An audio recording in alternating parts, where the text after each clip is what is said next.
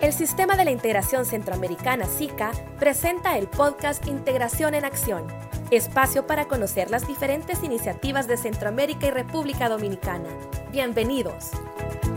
Buen día a toda la audiencia que nos acompaña en una edición más de Integración en Acción. Mi nombre es Adriana Velázquez, soy investigadora internacional en políticas públicas y desarrollo. En esta oportunidad, en el marco del programa de gestión de conocimiento de la Secretaría General del SICA, con el apoyo del Fondo España SICA e implementado por la Fundación Dr. Guillermo Manuel Ungo, Funda Ungo, tendremos a diferentes invitados para abordar distintos temas relevantes para el proceso de integración centroamericana. En este día tenemos el agrado de compartir este espacio con Rudy Él es oficial regional de enlace y política de la Oficina Regional de la Organización Internacional para las Migraciones, OIM, para América Central, América del Norte y el Caribe, que está ubicada en San José, Costa Rica. De manera particular, hablaremos con él sobre diferentes aspectos relacionados con las perspectivas y retos de la movilidad humana para los países miembros del SICA. En este sentido, para poder comenzar con este espacio, me gustaría preguntarle sobre cuál es el contexto regional de la movilidad humana, cuáles son los principales factores que motivan a los centroamericanos a movilizarse fuera de sus países.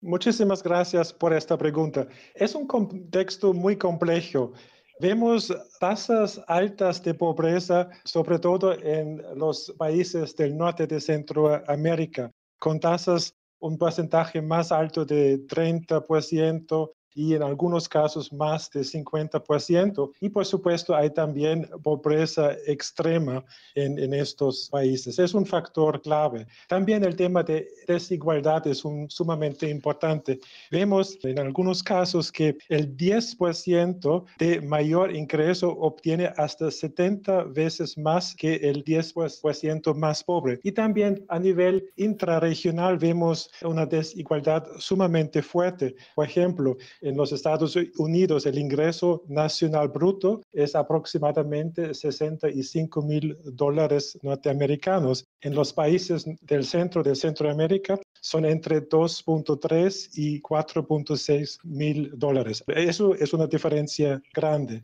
El desempleo es un factor sumamente importante. Situaciones políticas, por supuesto, la violencia. Hemos visto en los últimos años desastres naturales como ETA y IOTA que han tenido un impacto fuerte en las poblaciones de algunos países. También el cambio climático es un factor que va a tener más importancia en los años que vienen. Y por supuesto hay enlaces familiares entre los países del SICA y principalmente eh, los países eh, del Norteamérica, sobre todo los Estados Unidos y Canadá. Para darles algunas cifras, la población de los ocho países del SICA es aproximadamente 61 millones, pero estos países tienen más de 6.6 millones nacionales fuera de su país. En su gran mayoría, es decir, el 78% viven en los Estados Unidos, 5.4% en España y 1.7% en México y Canadá. Es decir, hay vínculos sumamente fuertes entre la población de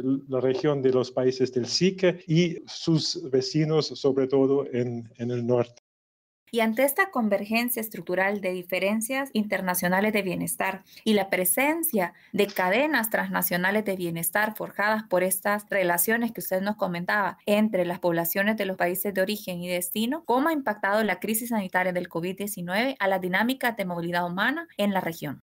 Es una pregunta sumamente importante. El primer punto que tenemos que destacar es que la pandemia de COVID-19 ha tocado todos los países, todas las comunidades y todas las familias en toda la región. Ha tenido un impacto fuerte para todos. Sobre todo ha impactado a las poblaciones en situación de alta vulnerabilidad de manera más fuerte. Y eso, por supuesto, incluye a las personas migrantes. Y en muchos casos han perdido su trabajo, su vivienda y se encontraron en una situación de no poder regresar por el cierre de muchas fronteras en la región. Entonces, estaban varadas y en muchos casos no tenían o no tienen acceso a la vacuna, sobre todo de la población migrante en situación de irregularidad. Entonces, el impacto ha tocado sumamente fuerte este grupo de personas. Pero también hemos visto algo que creo que es sumamente importante y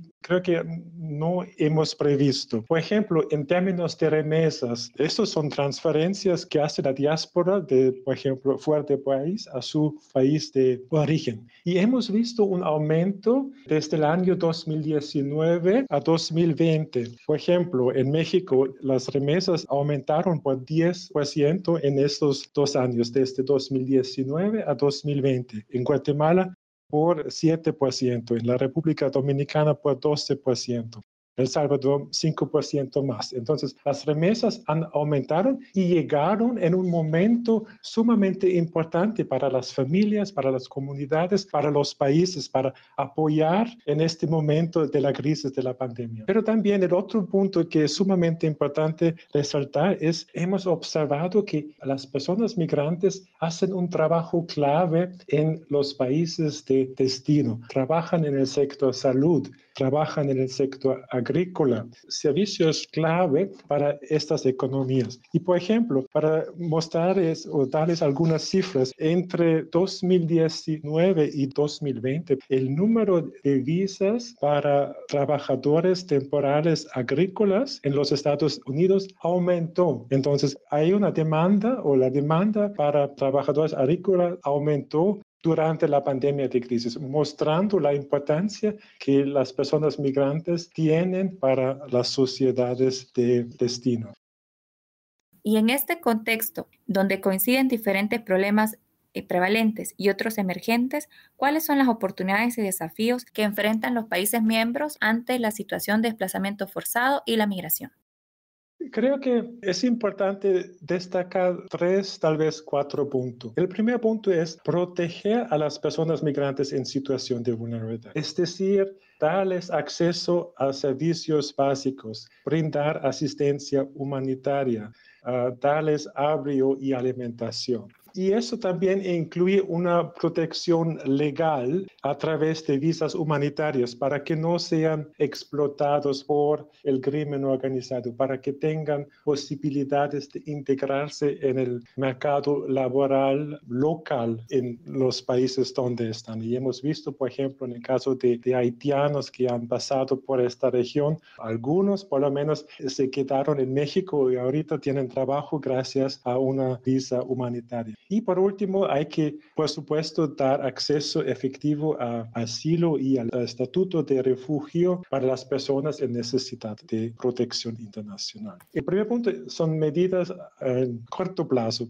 A mediano plazo tenemos que pensar en, en crear canales regulares para que las personas no migren de manera irregular. Y estos son por razones de trabajo, reunión familiar, pero también por razones humanitarias. Y por último, eso es el tercer punto, es como tenemos que abordar los impulsores adversos de la migración y del desplazamiento. Es decir, fortalecer, por ejemplo, la preparación ante de desastres, reducir el riesgo de desplazamiento, fomentar la, la cohesión social, reducir la violencia y alentar un desarrollo socioeconómico inclusive en las comunidades de origen y retorno. Y también, por supuesto, facilita la reintegración sostenible de los migrantes y de las poblaciones afectadas. Estos son, digamos, tres puntos a corto, mediano y largo plazo. Y algo que es importante es que se requiere un abordaje regional e integral. Es decir,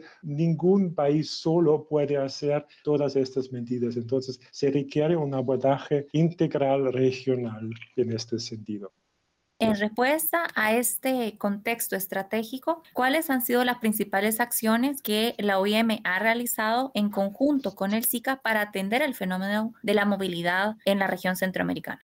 La OIM ha sido un socio del SICA desde muchos años. Por ejemplo, hemos apoyado el trabajo de la Comisión Centroamericana de Directores eh, de Migración, la OCAM, desde muchos años como Secretaría Técnica. Y por ejemplo, en este recientemente hemos apoyado con el desarrollo de un protocolo regional para abordar eh, los flujos irregulares de personas migrantes extrarregionales. Pero también hemos apoyado a través de un proyecto para la inclusión social de las mujeres migrantes en las políticas públicas de los países centroamericanos o más bien de los países del, del SICA. Y desde 2018 nos hemos enfocado en el acompañamiento de un proceso sumamente importante basado en un mandato de los presidentes y jefes de estados del SICA, es decir, evaluar las causas y consecuencias de la migración de la población de la región y desarrollar un plan integral para abordar el tema migratorio. Entonces, esto ha sido un proceso de dos etapas. En la primera etapa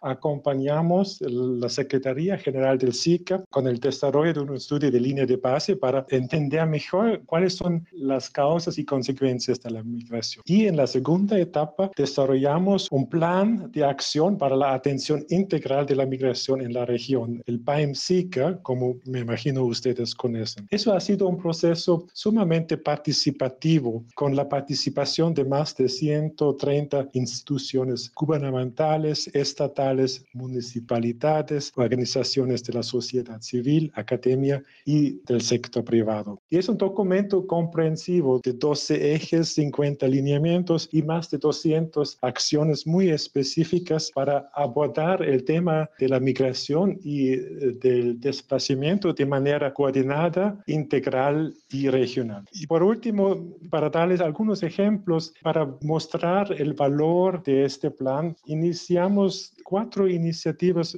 específicas vinculadas al PAIMSICA. La primera iniciativa fue un protocolo para la prestación de servicios de salud mental y apoyo psicosocial para personas migrantes en situación de la pandemia de, de COVID. Entonces, para facilitar acceso a servicios de salud mental de manera remota. Y trabajamos con el INCOSAMI, pero también con la Secretaría Ejecutiva de Comisca en esta iniciativa. También hicimos un mapeo de la movilidad por desastres y cambio climático en América Central, trabajando en este caso con la Comisión Centroamericana de Ambiente y Desarrollo CCAD. Y por último, hicimos un proyecto para fortalecer la empleabilidad de mujeres migrantes en riesgo de emigrar. Y eso ha sido una capacitación enfocándose en la orientación profesional y habilidades digitales básicas como por ejemplo Microsoft Word, Excel, etcétera, para estas personas, para